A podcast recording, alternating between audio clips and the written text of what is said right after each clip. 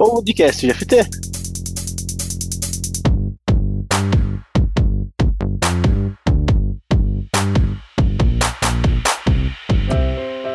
Bom dia, boa tarde, boa noite. Eu sou Jorge Proice, agilista e infiltrado tech. E eu sou a Franciele Vicente. Estamos aqui para mais um episódio do Podcast GFT. O que é o Podcast GFT? É um evento digital. E a gente está aqui hoje para não só bater um papo muito descontraído, mas também com muita tecnologia. Então sejam todos bem-vindos. Fala pessoal, tudo bem com vocês? Hoje o nosso GFT Tech tá um pouquinho diferente. Depois do tempo da minha estreia, retorno depois de passar por um Covid aí, muito trabalho num contrato novo aí, num cliente novo. E tô aqui junto da Fran pra gente trazer mais um papo interessante aqui. E aí, Fran, como é que você tá?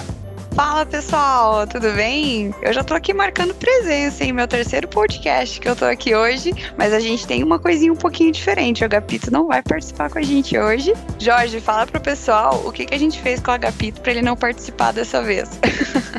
Então, hoje tomamos os estúdios, amarramos o agapito no cantinho do estúdio. Mentira.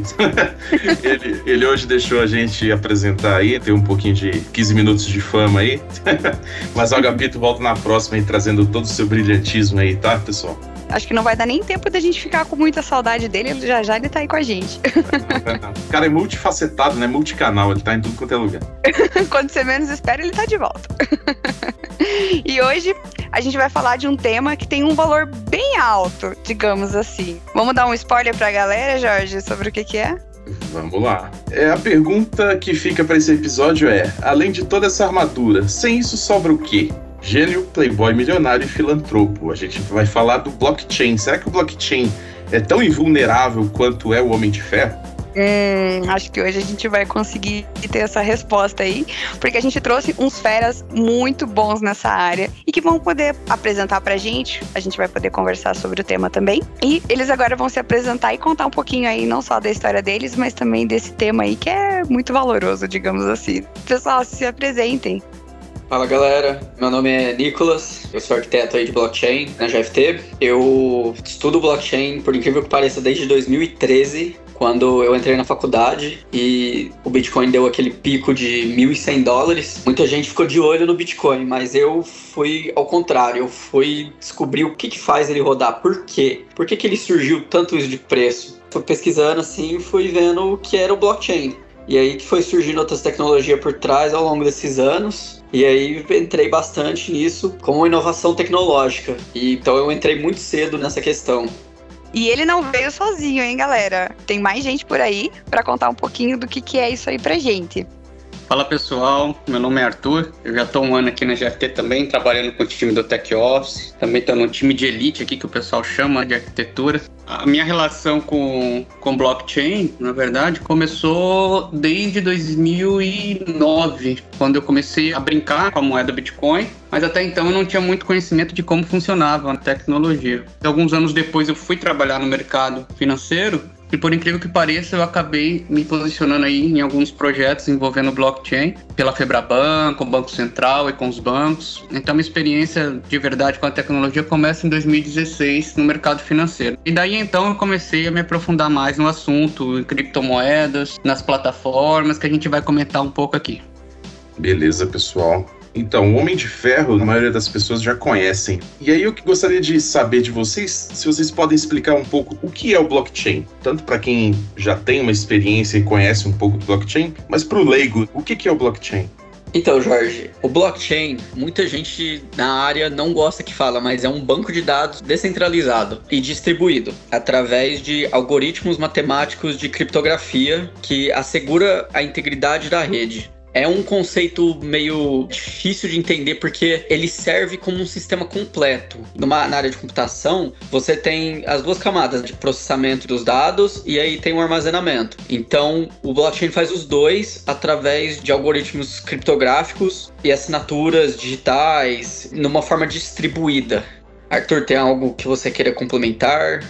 Sem dúvida, eu quero falar um pouco também, porque eu nem comentei com o pessoal, mas eu também, desde que eu comecei a me aprofundar sobre o assunto blockchain, eu tenho ensinado também sobre a disciplina, sobre a blockchain. Então, o blockchain a gente pode entender um pouco como, na verdade, eu brinco até com, com meus alunos quando eu falo que é o blockchain, que não é nada inovador, na verdade é uma combinação de várias tecnologias que já existe há muito tempo. Você já utilizou aqueles baixadores de MP3 que usam o protocolo peer-to-peer, então, por exemplo, Microsoft, Napster, tudo da, relacionado a MP3. Você já usou também criptografia, que é uma coisa que está comum há muito tempo também no mercado de tecnologia. Então você tem outros assuntos envolvendo, que é essa parte de distribuição, a parte de algoritmos de consenso, de distribuição dos dados. Então é uma junção de tudo isso numa caixinha, um framework que a gente chama, e ele cria esse protocolo que a gente faz essa comunicação com segurança. Então o blockchain ele tenta passar essa segurança e integridade dos dados, como o Nicolas comentou aqui.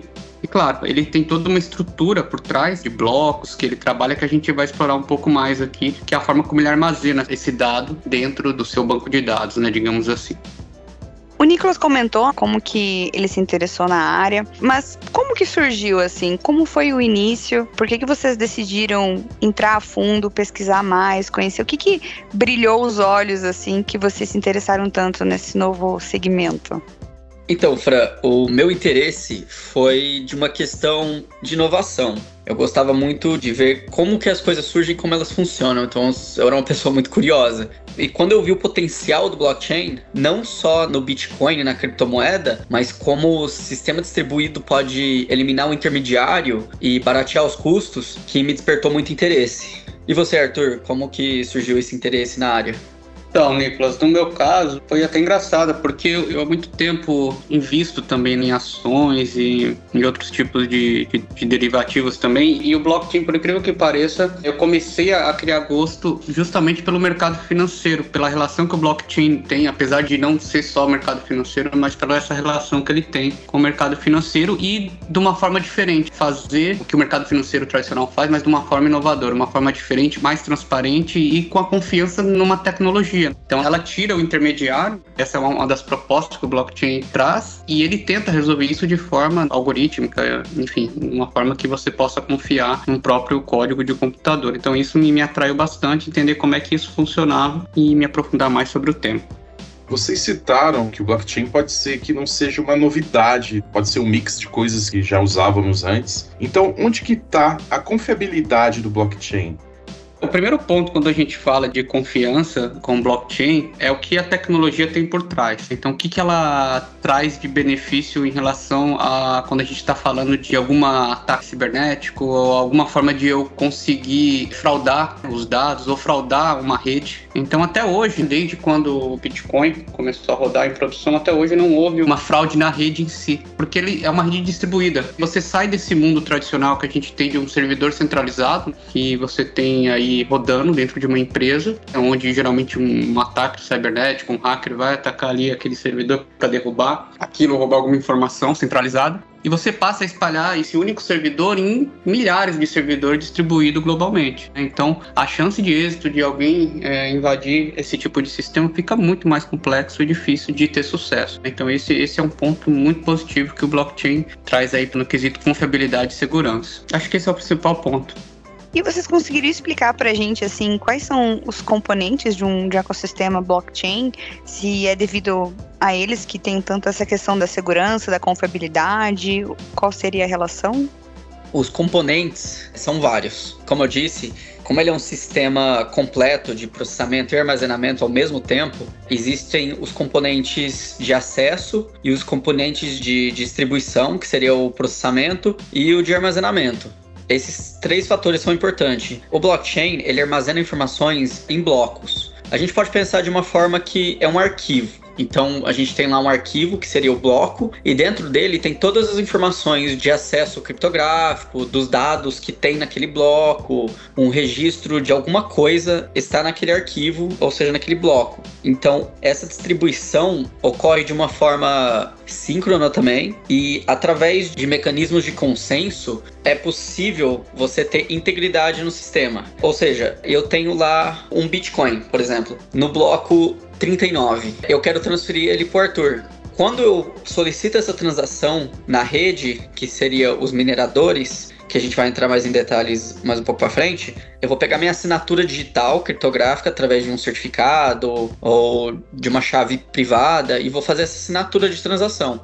E isso está enraizado no bloco. Então, quando os processadores foram processar essa transação, eles vão verificar se a assinatura realmente pertence àquele Bitcoin. E aí, no bloco 40, eles processam e registram que agora aquele Bitcoin pertence à carteira do Arthur. Então, através de algoritmo criptográfico, ele consegue gastar aquele Bitcoin.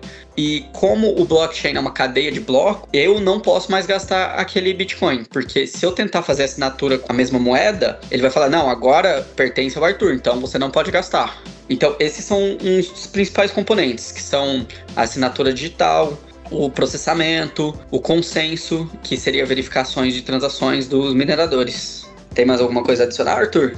Sim, então só para complementar, acho que você falou aí alguns componentes principais, Nicolas, mas vocês percebem que muitas das coisas que, que o Nicolas comentou aí são coisas, tecnologias que a gente já usa em outras plataformas aí, em outras arquiteturas. E aí tem uma coisa interessante no blockchain, o Nicolas até deu o exemplo aqui do Bitcoin, que são as wallets, né? Então as wallets têm um papel muito interessante, que nada mais é que a sua chave, né? O seu par de chave, a sua chave privada, a sua chave pública. Então trazendo aqui para exemplificar, por exemplo, uma conta que você tem no banco, a sua conta conta, aquela identificação que você tem da sua conta agência e conta, na verdade ela é o endereço público e você tem a sua senha pessoal que você loga no internet bank pelo banco, então você tem a mesma coisa aqui do lado do blockchain. Então você tem uma chave privada e você faz o controle desse acesso. Só que o que é interessante nisso? Você tem o controle dessa informação. Essa informação está atrelada nesse seu par de chaves. Só você tem acesso e não a você não tem um banco que centralizando essa informação para você, né? Fazer no meio de campo. Então você tem acesso direto, por isso que a gente chama de peer-to-peer -peer, as transações, porque quando o Nicolas faz uma transação para mim de Bitcoin, a gente tem um canal fechado, ponta a ponta, e só eu e ele consegue ver essa mensagem. E uma vez que essa mensagem chega para minha ponta aqui, só eu tenho acesso a essa mensagem. Então foi o que o Nicolas comentou aqui, que o blockchain ele previne essa questão do double spend, do gasto duplo que a gente chama. Então, uma vez que eu gastei a minha quantidade do meu Bitcoin na minha carteira, eu não posso gastar ela novamente, porque ele tem um marcador, um timestamp que a gente chama, um carimbo que eu vou lá e marco o que foi gasto dentro daquele tempo, data e hora, né? Então, são controles importantes que o próprio protocolo já te traz, né? E, e, e uma coisa importante também que é a, a, rede que ele cria, né? O network, o próprio protocolo já define tudo isso dentro dos componentes dele. Essa forma de se comunicar, essa forma de trabalhar os algoritmos em conjunto e tudo de uma forma muito harmônica, assim, né? Sincronizando e não, não tendo nenhum problema também. Beleza, pessoal. O blockchain é totalmente diferente de um registro bancário. Existe alguma relação do blockchain e o registro bancário? O que, vocês podem falar para gente aí? Bom, a relação que tem de um registro no blockchain com um registro bancário, assim, a questão de armazenamento é muito parecido. Né? Os dados, o que muda basicamente é a forma como você acessa esse dado e quem é o custodiante também dessa informação. Né? Quando a gente fala de uma infraestrutura tradicional do mercado financeiro, hoje os bancos, eles têm, enfim, a gente tem um banco central que faz o papel ali da emissão desses registros e a gente tem outras instituições financeiras envolvidas, como os bancos, corretoras, e você tem tem na ponta final os usuários que vão fazer essas transações através dos bancos. Então tudo isso fica dentro dessa rede, desse canal fechado do sistema financeiro. Então tem um canal privado dos bancos e tudo ali fica registrado e acessível para eles que são responsáveis pela por esse órgão financeiro, responsável pelo banco ou pelo banco central que tem acesso a esses dados. E você não tem muita privacidade quando se trata de você querer estar no controle dos seus dados. Então essa é mais uma vantagem que o blockchain traz, né? É você estar no controle dos seus dados. Então você tem uma certa privacidade da informação e você também pode decidir o que você quer expor ou não, de uma forma bem transparente. Tem uma forma de você acessar e ver como que esses dados, o que você tem dentro da sua carteira, se realmente é aquela quantidade que você tem ou não. Então isso é uma forma diferenciada que o blockchain traz em relação a, aos registros financeiros, tá? Ou contábeis aí de uma transação. Só uma coisa a adicionar, Arthur. Isso permite uma facilidade também a pessoas terem conta bancária, fazer transferências de uma forma mais simplificada e mais barata também. Isso é verdade. Tem uma questão aí também das transações que hoje você tem custos para operar no mercado financeiro tradicional. Né? Esses custos geralmente são envolvidos aí dentro de uma transação ou numa cesta de serviços. No blockchain, sim, você tem um FII, geralmente esse FII ele, ele é um FII bem baixo, né, para você poder fazer uma transação sem problemas e também com custo que, que seja vantajoso para quem está transacionando, até porque envolve poucas entidades dentro da rede. Isso é uma das vantagens que ele tem também, tá? Vocês comentaram com relação à forma de acessar os dados. Isso tem a ver com a blockchain pública, privada, federada? Tem essa relação? Vocês podiam explicar para a gente um pouquinho mais?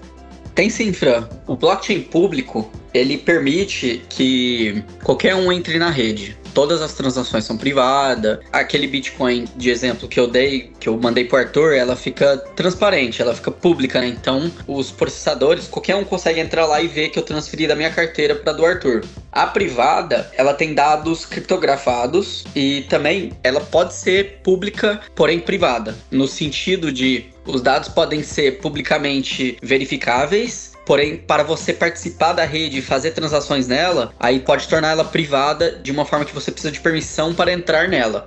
Isso entra um pouco junto com a federada. Igual o Arthur estava falando do Banco Central, que tem todo o controle. Por exemplo, se o Banco Central lançar um blockchain onde ele dita as regras, ele que controlaria no blockchain privada as instituições financeiras que podem participar. Isso ajuda também na integridade dos dados. Isso pode um pouco também fazer parte do Open Banking, que a gente pode falar um pouco depois. Essas são as diferenças, que a pública, os dados e a permissão para você participar são livres. Aí tem a privada, que os dados não são livres, porém para participar você precisa de permissão e você consegue ver a veracidade das informações. Só complementando, acho que essa questão de comparar uma plataforma pública com privada é, tem essa questão das credenciais. Então a gente pode até associar isso aí com a internet, sendo pública, tendo acesso à informação, desde que eu tenha uma conexão, ou uma intranet, que é a, aquela rede fechada, corporativa, que eu preciso ter o meu usuário, o meu login para poder participar. Então no blockchain funciona da mesma maneira, muito semelhante a esse modelo. Quais vocês consideram as principais características e propriedades da blockchain?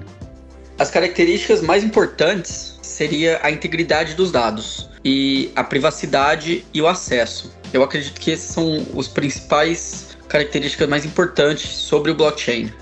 Eu acredito que sim, esses são os pontos mais fortes e com isso traz a confiabilidade. Essas três características são os pontos fortes dela. E, e a transparência. Exato. Como você consegue ter uma transparência dos dados que estão ali, né, de fato, e que não podem, que são imutáveis, né? Você não pode fraudar ou alterar. Isso traz total confiança e integridade na informação. Então isso é, acaba trazendo confiança para todo mundo que está envolvido no processo. Então. Vocês comentaram que blockchain é muito confiável, tem essa questão da transparência, mas de acordo com vocês, qual seria assim a desvantagem do blockchain? Com relação às desvantagens, é, você tem alguns pontos que um blockchain não se enquadra bem. Então, um ponto que eu vejo muito, inclusive eu já vi isso acontecendo no mercado, é a respeito do número de transações que você consegue fazer. O blockchain ele não tem ainda uma forma, apesar que já está sendo feito bastante pesquisa, já tem alguma, até umas plataformas nascendo com esse intuito de escalar, de atender um volume muito alto de transação, mas hoje você sofre um pouco com, por ele ser um banco de dados distribuído em rede, então você às vezes vezes tem uma latência ou tem uma performance muito baixa em relação ao throughput, a velocidade que você tem daquela transação. Então, para vocês terem uma ideia, hoje o mercado de boleto de pagamento, que é um dos mercados que tem mais volume de transação depois de cartão de crédito, é, boleto de pagamento, você tem um volume ali mais ou menos de 3 mil transações por segundo. Dependendo da plataforma que você usa, ela é muito mais baixa que isso. Então, se você considerar um sistema crítico para um mercado financeiro, isso pode atrapalhar um pouco a forma como você vai trabalhar essa tecnologia dentro do seu case de negócio. Então, você precisa ter cuidado, entender melhor quais são as transações,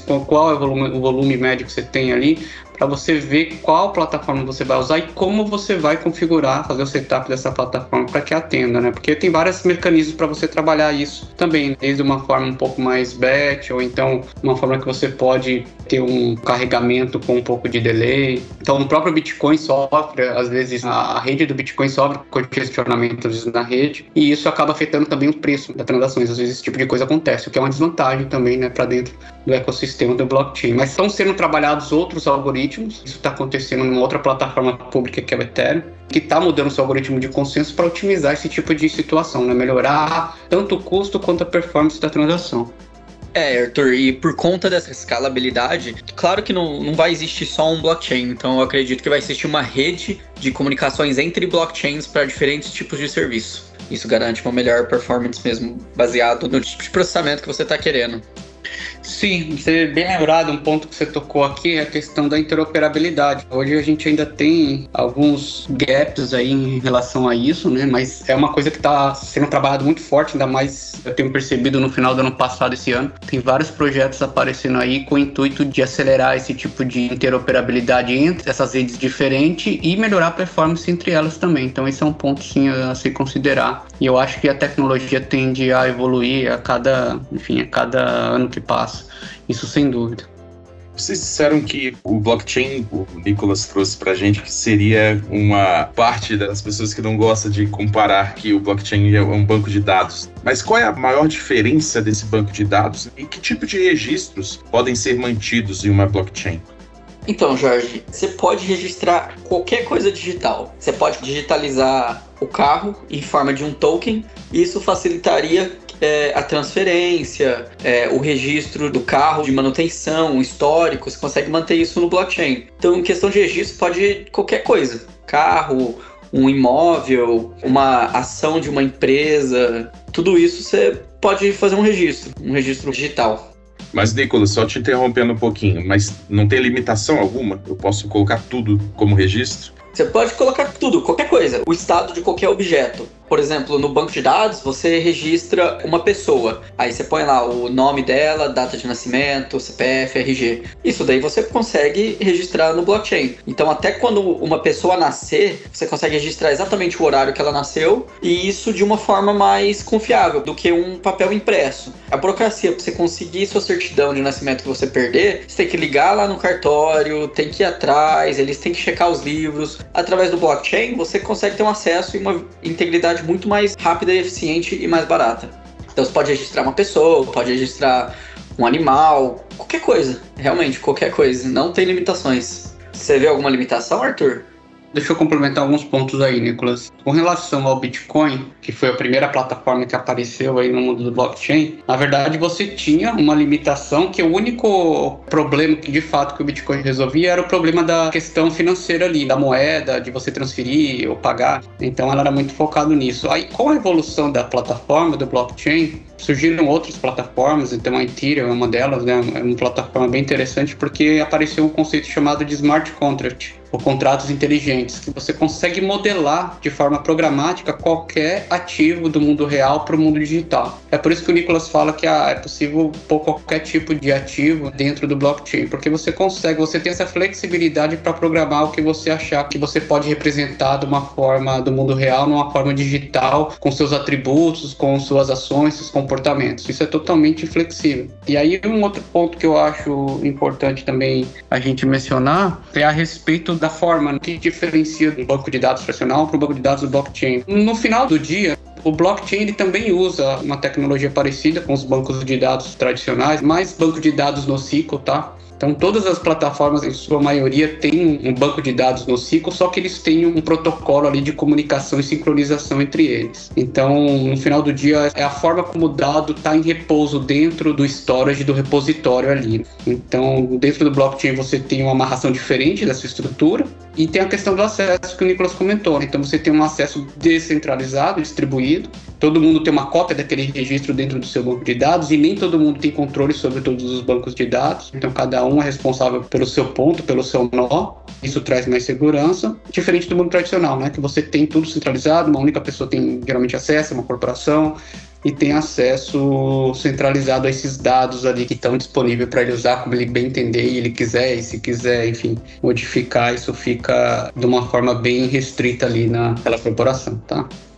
Show, pessoal. Muito legal. Vocês comentaram também lá no início que a estrutura do blockchain é dividida por blocos. Contem mais pra gente o que seriam os identificadores de bloco, como que na prática a gente utiliza eles, qual que é a relevância. Essa questão de blocos, esse identificador de blocos, na verdade, a ideia é que você tenha um ID único, uma identificação única para esse bloco, porque ele vai ter dentro do bloco, na verdade, você tem um conjunto dos registros de transações que foram realizadas. Então, é através desse bloco que você vai conseguir navegar dentro do banco de dados, digamos assim, dentro das informações. Então, ela tem que ter essa representação para ter uma identidade única daquele fato que ocorreu. E tem um fato importante também que é no processo de consenso, que a gente vai comentar um pouco mais. Quando os mineradores estão fazendo um processo ali de validação das transações e criando novos blocos dentro da rede, você tem uma cadeia principal, são blocos encadeados e ela tem uma sequência. Então você tem um bloco 0, 1, 2, 3 e ela segue essa sequência crescendo. E esses mineradores que validam esses blocos, criam blocos novos dentro da rede nessa cadeia principal, eles criam esse identificador único, esse ID único para inserir nessa cadeia principal, desde que seja válido é, as transações. Você vê outro aspecto, Nicolas, que o ID também é importante? Não, acho que você deu uma boa resumida aí do que é um identificador de bloco mesmo. Tudo tem a ver mesmo com os algoritmos matemáticos de criptografia, que faz essa segurança e identificação de bloco e a integridade das transações. É, só uma coisa que eu queria também complementar, que é, como você falou da criptografia aqui, então geralmente esses blocos, esses IDs de blocos, eles usam uma função chamada hash, e essa função hash, na verdade, ele cria esse identificador único. Então esse identificador único é responsável pela identidade desse bloco. E também esse hash ele é usado para várias outras coisas também dentro do blockchain, tá? Uma função importante dentro desse ecossistema. Então, pessoal, ainda em cima do assunto, para a gente entender o funcionamento de um bloco, gostaria de entender como a segurança de um bloco é mantida.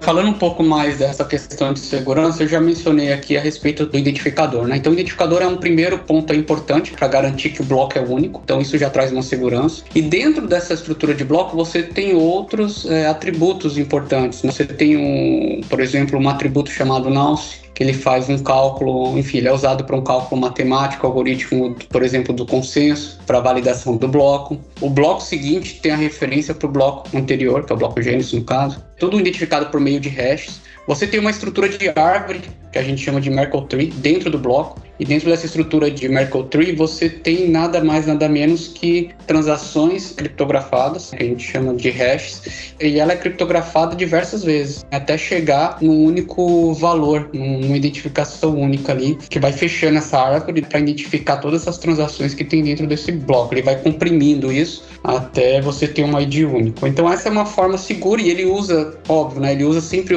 uma função hash e um timestamp. Então tem um dia, data e hora, aquele carimbo junto, certificando o bloco daquela identidade e daquele tempo que ocorreu o fato, tá? Então, acho que esses são os pontos mais importantes da estrutura de segurança do bloco, tá? E esse encadeamento que eles têm entre eles também é uma coisa que traz segurança para dentro da rede, esses blocos encadeados. E o que, que seria o algoritmo de consenso dentro do blockchain? Então, o algoritmo de consenso é quando a rede verifica uma transação e comita um bloco. Então, dentro de um bloco pode ter X número de transações.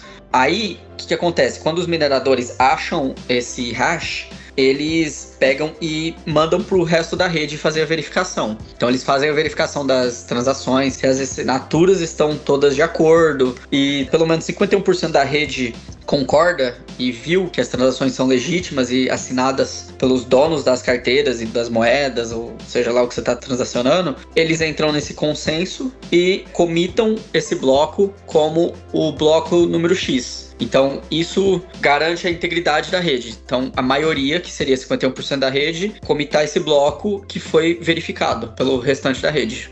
Então, o algoritmo de consenso faz isso. Ele pergunta para todo mundo: ah, você concorda? Você concorda? Você dá uma verificada. Aí eles vão lá, verificam e concordam. Então, entram num consenso. Só para complementar, Nicolas, o algoritmo, o consenso, no caso aí de mineração que a gente está falando, é um dos tipos de consenso que você tem dentro do ecossistema blockchain. Você tem diversos tipos de algoritmos que trabalham dentro do blockchain.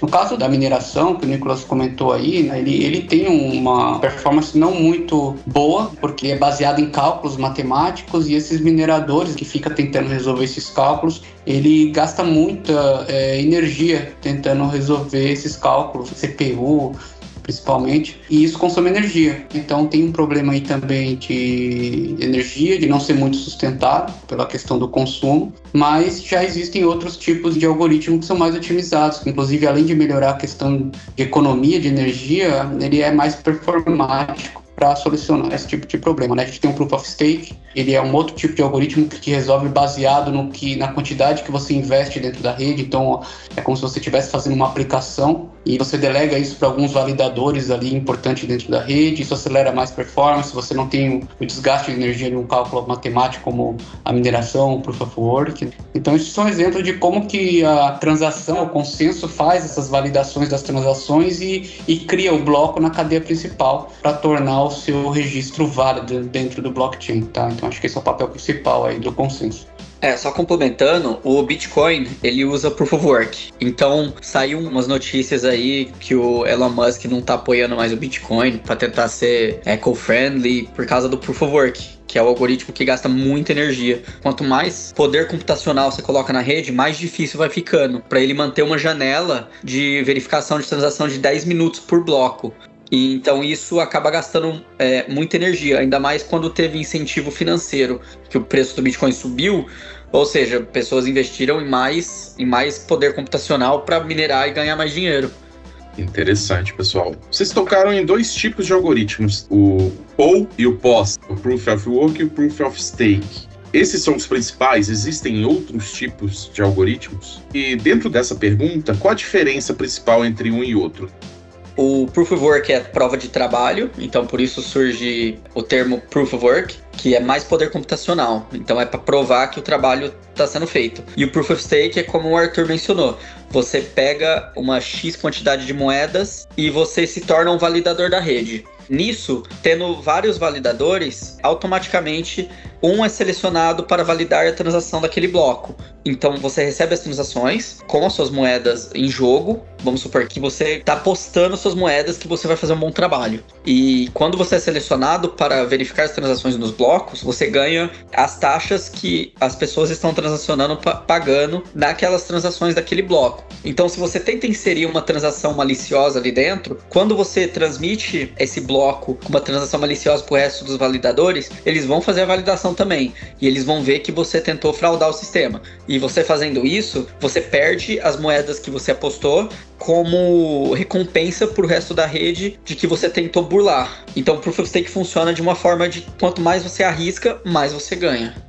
Uma outra visão também que a gente tem dos algoritmos de consenso é fora do, do mundo, né, de Proof of Work e Proof of Stake, que esses são os mais comuns, mas tem outros sendo explorados, inclusive o pessoal tem tentado otimizar sempre esses algoritmos, porque eles são a chave aí da performance e eficiência aí da rede. Então a gente tem outros como o Proof of Authority, então você tem uma autoridade ali que você confia e ela é responsável por validar as transações o pessoal chama de POA. Você tem o Proof of Delegate também, que você pode delegar para uma outra pessoa fazer essa validação. Você tem nos permissionados ainda, geralmente nos protocolos privados, você tem algoritmos que você define quem vai ser o validador. Você pode ter nós específicos que você fala, ah, eu quero que essas máquinas aqui, esses nós sejam apenas esses os validadores da rede, você pode criar regras para isso. E isso deixa mais otimizado, então é uma outra forma de você abordar a forma como o consenso trabalha. E tem outros mais sendo descobertos a cada momento, porque há sempre uma vontade de querer melhorar o algoritmo, deixar ele mais rápido, performático, mais seguro. Né? Acho que esse é o ponto mais importante, não perder, não somente ser performático e eficaz, mas não perder a sua segurança, que é a identidade principal aí do blockchain, tá bom? Muito legal, pessoal. Vocês comentaram bastante sobre os algoritmos de consenso, mas se, por exemplo, eu quiser começar hoje a desenvolver aplicativos em blockchain, quais seriam assim as plataformas mais comuns, mais populares que vocês indicariam? Então, Fran, você tem diversos tipos aí para cada caso de uso. Por exemplo, a Hyperledger ela é da Linux Foundation. Existe a Hyperledger Fabric, que é voltado para business. Existe a Hyperledger Bezo, que ela é voltada para comunicação com blockchains públicos. Tem o Hyperledger Sawtooth, que ele é especializado para rastreabilidade de produtos. Tem, sem ser da família da Hyperledger, tem o, mais popular financeiro, que é o Corda. Esses são plataformas privadas que você podem usar. Os outros também você pode, mas não são tão focado nisso. Por exemplo, você pode pegar o blockchain da Ethereum e criar uma privada. E existem frameworks para você fazer isso. O Hyperledger Bezo, ele tem especialidade em comunicar com redes do mesmo protocolo que a Ethereum. Então, se você criar uma rede rede privada da Ethereum interna, você consegue usar o Hyperledger Bezo para fazer a sua comunicação, que é o mesmo protocolo. e público, existe também a IOTA, que ela é focada para IoT, então ela já vem pronta para microtransações, para você fazer comunicação com Internet of Things mesmo, com esses gadgets que consomem pouca energia e tem pouca capacidade de processamento. Existe também a Stellar, ela é focada no financeiro, só que de uma forma pública. Então eu consigo construir um banco meu em cima dessa plataforma. Então você tem diferentes tipos aí para diferentes casos de uso. E um dos mais famosos que o Santander está usando, eles estão fazendo bastante pesquisa, é com o Corda. O Corda já é um voltado para o financeiro privado. Tem mais alguns exemplos aí, Arthur? Sim, eu acho que para começar, para quem quer começar a entender melhor sobre blockchain, conhecer mais aí o que é um smart contract, o que é uma plataforma, eu, eu recomendo, né? Geralmente começar para quem quer conhecer um pouco do mundo público, o Ethereum, acho que o Ethereum é um bom caminho aí para você começar a aprender aprender um pouco dos conceitos de blockchain em si e, e, também de como programar e como que funciona uma rede, subir uma rede, modelar um ativo. E para o mundo privado, o Hyperledger é uma boa plataforma para estar tá iniciando. Então, o Hyperledger também tem um ecossistema imenso. Eu acho que essas duas plataformas aí, para quem está querendo começar a se desenvolver e conhecer mais, são duas boas indicações. Show, pessoal. O que vocês pensam sobre o futuro da blockchain? Já é um futuro? A gente precisa galgar passos maiores para realmente chegar num cenário ideal? O que vocês pensam sobre isso? Então, Jorge, depende do caso de uso. Por exemplo, o financeiro tá tendo muita exploração no financeiro. A JP Morgan tá fazendo pesquisa, a China tá criando um CBDC, que é uma moeda do Banco Central deles em cima do blockchain, e já estão em fase de testes com pagamentos reais. Então, eu creio que os casos de uso já estão comprovados, com a rastreabilidade, com a transparência que isso traz. Só falta mais agora mesmo é fazer acessibilidade criar os sistemas mesmos em cima deles, onde as pessoas podem acessar facilmente, através de uma interface gráfica ou algo do tipo. Então, eu, como eu peguei o blockchain lá desde o início, né, principalmente no mercado financeiro, lá em 2016, a gente começou a conhecer as plataformas eu acho que essa parte de hype que teve logo no início, desde 2016, já passou. Eu acho que, principalmente, enfim, que blockchain era uma tecnologia que resolvia todos os problemas. Então, acho que o pessoal agora está enxergando de uma forma mais. É, uma forma mais justa, assim, digamos, não muito no hype, mas uma forma de ah, entender o que, que o blockchain ajuda e não ajuda. Então isso é interessante porque você começa a entender onde é que a tecnologia realmente faz sentido e o que, que ela pode né, ajudar a melhorar aí na, no contexto de negócio. Mas em relação às coisas que vem evoluindo, que eu vejo no mercado também, acho que tem muita, muita chance aí de evoluir não só o sistema financeiro global aí, em questão de infraestrutura. O Nicolas deu o exemplo aí dos CBDCs, que são agora os bancos centrais se digitalizando, então todos os bancos centrais aí globais estão querendo emitir as suas moedas de forma digital e não mais impressa. Então, isso é interessante, o blockchain pode ajudar. Essa parte de transação de cross-border, entre emissão de remessas, de câmbio, então ele se encaixa muito bem. O próprio Facebook andou explorando o blockchain para criar uma moeda universal que é a Libra. Então, agora é uma coisa que está muito quente agora no mercado que eu vejo, que é um mercado que está sendo explorado, é o mercado de real estate, de imóveis, né? O pessoal tá querendo tokenizar imóveis ou tokenizar qualquer tipo de ativo também. Isso é uma coisa que tá, caiu já na graça do mercado. Parte de NFT, então essa parte de token é uma coisa que está muito quente. Ainda tem muita gente querendo, enfim, desenvolver projetos nesse sentido. E aproveitando o gancho, para quem quer desenvolver mais projetos, para quem está curioso, interessado na área, quais cursos, como que a pessoa pode buscar se aprofundar mais no conceito de blockchain e até trabalhar com isso? Fran, a minha dica de como eu comecei foi lendo notícias e explorando a documentação. Tem uns cursos bons grátis na internet, principalmente no Coursera, na Udemy tem também todos tentam de uma forma explicar sobre o blockchain e as aplicações. Eu não acredito que existe um curso que você vai lá e aprende, porque é um assunto muito amplo. Então você tem que ir pesquisando sobre os diferentes casos de uso, como que é aplicado naquele sentido, para começar a entender o mecanismo por trás. Eu concordo, assim, um pouco com você, Nicolas. Eu acho que cada um, até por, por, lecionar, né, em alguns cursos, eu sou professor também, eu dou aula em algumas instituições, na FIAP, na FI, na Blockchain Academy, mas é, tem muito aluno, tem diversos tipos de aluno, né? Acho que cada um tem uma forma de aprendizado. Então tem gente que gosta muito dessa forma que você disse, pesquisar na internet, cursos grátis, ou compra um curso online, é uma forma de você poder aprender. Tem gente que gosta do curso presencial, tem gente que gosta de fazer um curso com um grupo de pessoas, sente que aprende mais, sente que essa interação com as pessoas é bom para o aprendizado. Então, eu acho que você tem que ver qual é o método que você se sente mais à vontade primeiro para adquirir o conhecimento e depois, sim, ver qual é o, melhor curso que se encaixa para você. Se você quer uma plataforma privada para conhecer, você pode entrar no site oficial da plataforma, conhecer um tutorial ali, como é que começa a usar a plataforma. Então, é uma forma de você começar a explorar e depois procurar por vídeos. Tem muito vídeo no YouTube, tem muito vídeo, enfim, desses cursos online que o Nicolas comentou. Então tem material e conteúdo, tem muito, principalmente em inglês, né? Então em inglês os materiais são muito ricos, assim. Então, pessoal, tudo que é bom dura pouco. Papo incrível aqui. Realmente me deixou até mais curioso de ir atrás de mais informações sobre blockchain já tinha participado de uma squad que estava trabalhando nisso, mas não me aprofundei no assunto. Queria agradecer muito o Arthur e o Nicolas por trazerem uma visão tão interessante tão simples, até para um leigo como eu, em relação ao assunto blockchain. Pessoal, queria deixar a palavra final com vocês. Deixem um recadinho aí aos nossos ouvintes, tá? O que vocês quiserem, o microfone é de vocês, tá bom? Muito obrigado. Que é isso, Jorge. Eu que agradeço. Foi uma honra participar. E minhas últimas palavras é estudem blockchain porque é o futuro. Todo tipo de sistema consegue encaixar. É o que eu vejo. Obrigado.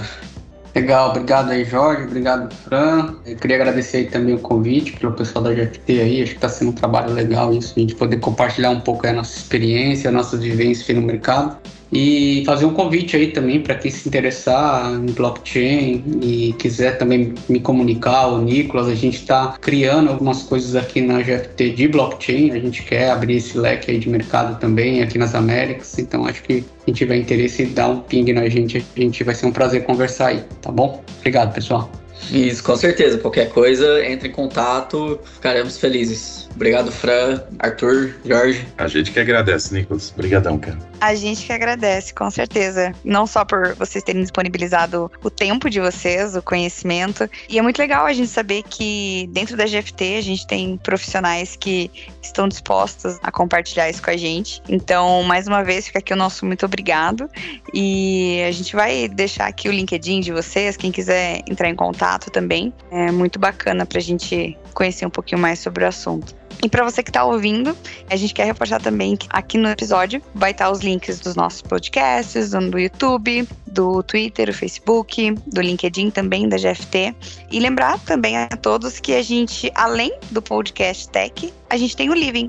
Então, se você quiser conhecer um pouquinho mais das rotinas e de um outro ponto de vista aí, tem lá no Spotify, tem o podcast Living também.